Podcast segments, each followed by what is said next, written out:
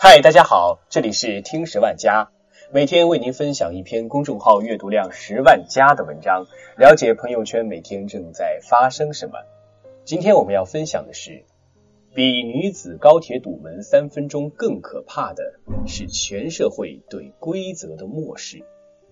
看了一段很气人的视频，视频里高铁要发车了，但是一名女子因为自己的丈夫迟到，被拦在检票口不让进。于是带着孩子堵在高铁门口，说进不进，说出不出，总之就是不让高铁发车。希望工作人员能把她的丈夫放下来，理直气壮地说：“我堵在这儿，等我丈夫下来，我立马进来。”可这里是高铁呀，只见人等车，从来没有听说过车等人的，但他们就这样磨磨唧唧的在高铁门口磨蹭。光视频里拍到的就已经三分钟了，没拍到的还不知道要等多久。且不说这三分钟的时间里，一辆高铁中至少有五百个人被耽误了时间。还有更严重的是，如果这道铁轨之后还有高铁要进站，耽误时间久了，可能会发生大事。所以，再重要的是，你也不能堵在高铁门口不让高铁走。没有别的，就是因为这是规则。是有法律明文规定的，《治安管理处罚法》第二十三条规定，有下列行为之一的，处警告或者二百元以下罚款；情节较重的，处五日以上十日以下拘留，可以并处五百元以下罚款。二、骚扰车站、港口、码头、机场、商场、公园、展览馆或者其他公共场所秩序的。三、扰乱公共汽车、电车。火车、船舶、航空器或者其他公共交通工具上的秩序的；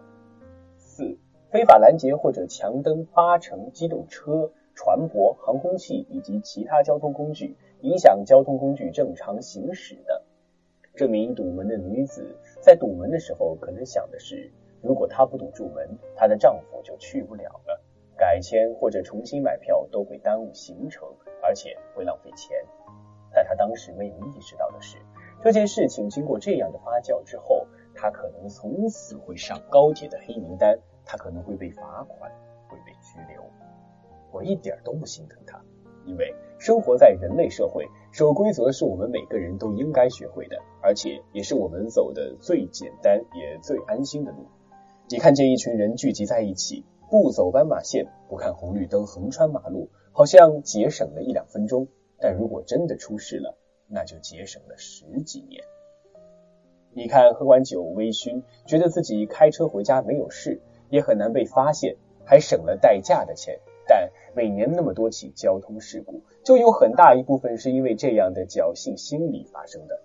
上回还看了一个新闻，说有个哥们儿不顾工厂片区正在施工禁止进入的警示，非要抄近路穿过去。结果被楼下落下的东西砸成了植物人，还有说了在修路禁止走这条路的那些人非要走，去旅游景点说了不能摸非要摸，去海边标明了是深海区不要去，你非要去，都是觉得这些规矩太麻烦了不遵守，但一出事就是出大事的例子。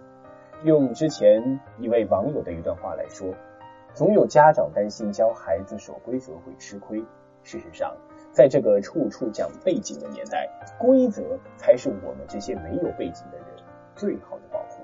它鞭策着我们老老实实的奋斗，也保佑着我们平平安安的回家。它让我们每一餐都吃得安安心心，每一觉都睡得踏踏实实。这条路看上去最长、最远、最累，可是这一路没有密布丛生的荆棘，也没有暴风骤雨，更没有不怀好意的。还好，这个高铁堵门的女人没有去北京的野生动物园。毕竟，在人类社会里，不守规矩最多被人类用文明的形式惩罚；而在大自然里，不守规矩可能付出的就是生命的代价。当然，这只是这件事折射出来的一个问题。还有一个更大的问题在于，为什么他这样明显侵害公众利益的行为没有及时得到制止？其实，视频里的乘警看着也让人着急。本来他确认了该女子的犯罪行为，应该早就可以把女子强行驱赶下车，然后接下来让公安继续处理这件事情，尽快恢复列车正常运行。但他不敢这么做。你看前几天湖南长沙有一个警察，因为有群众报警说路边有一条无人牵领的金毛犬，两回扑向路人，将一人咬伤，另一人因裤子较厚没有被咬伤，而民警又没有带麻醉枪，所以用棍棒将狗扑杀。结果他不但在微博上被愤怒的网友人肉，他家门口还被爱狗人士堆满了祭奠用的花圈。他的电话号码被挂上了骚扰软件，两天收到了两千多条骚扰电话信息。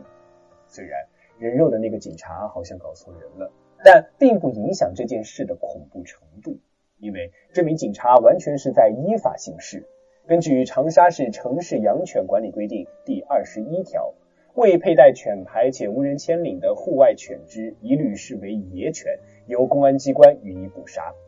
规定，警察完全有义务也有权利依法对该狗进行捕杀，更别说这只狗已经伤了两个过往的行人了。如果警察依法行事也会被人肉的话，被围观的群众报复，那法律就是废纸，而身处其中的我们每个人也会吃到它的苦果。比如前面说的高铁堵车门，比如更多不守规矩乃至违法的人敢于横行霸道。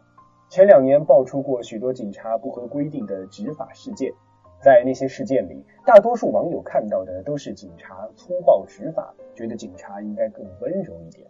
这确实没错，但这并不是最重要的。其实我们更应该关注的是警察有没有按照程序在走。他的每一个行动有没有相应的法律条例规则背书？毕竟，对于公权力来说，法无授权皆禁止。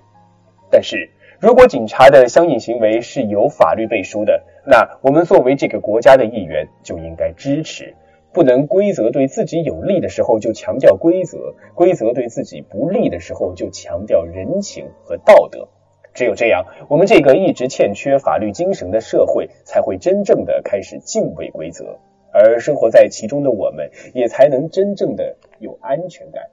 之前杨永信事件的时候，有人说孩子因为他不合规则的治疗得到了拯救，还有人出来说原谅了他们。我当时是这么写的，现在也可以用于结尾。我不知道杨永信的戒网瘾班为何还能延续至今。我也不评价杨永信给孩子们带来的究竟是利大于弊还是弊大于利，但我觉得此类不由分说强制暴力戒网瘾的场所存在着一个有关程序正义的问题。如果我不违法，就没有人可以强迫我做任何事情；如果我出事了，那就一定会有人为我失去的负责。这是社会中的民众有安全感的前提，这样我就不会因为被认为有网瘾。而被送进可怕的戒网瘾学院，最后因为我已经被洗脑且没有受到肉体伤害，就不追究网瘾治疗中心的责任。这样就不会有人因为我在深山里被迫和拐卖大骂我的人一起生活了二十年，最后原谅了他们，就不追究涉嫌买卖人口、强奸、故意伤害罪的他们的责任。只有确保有人负责，这些危险、邪恶、违法的势力作恶前才会有所忌惮。才不会因为确信人性的软弱而肆无忌惮的犯罪，才不会有类似“反正到时候只要让他们原谅我就可以了”这样荒唐的念头。我不是革命烈士，我不信任自己终究会改变的意志力。我是一个普通人，我只信任不会被动摇的司法。好了，今天的节目到这里就全部结束了。本篇文章来自公众号“为你写一个故事”，我们下期节目。再见。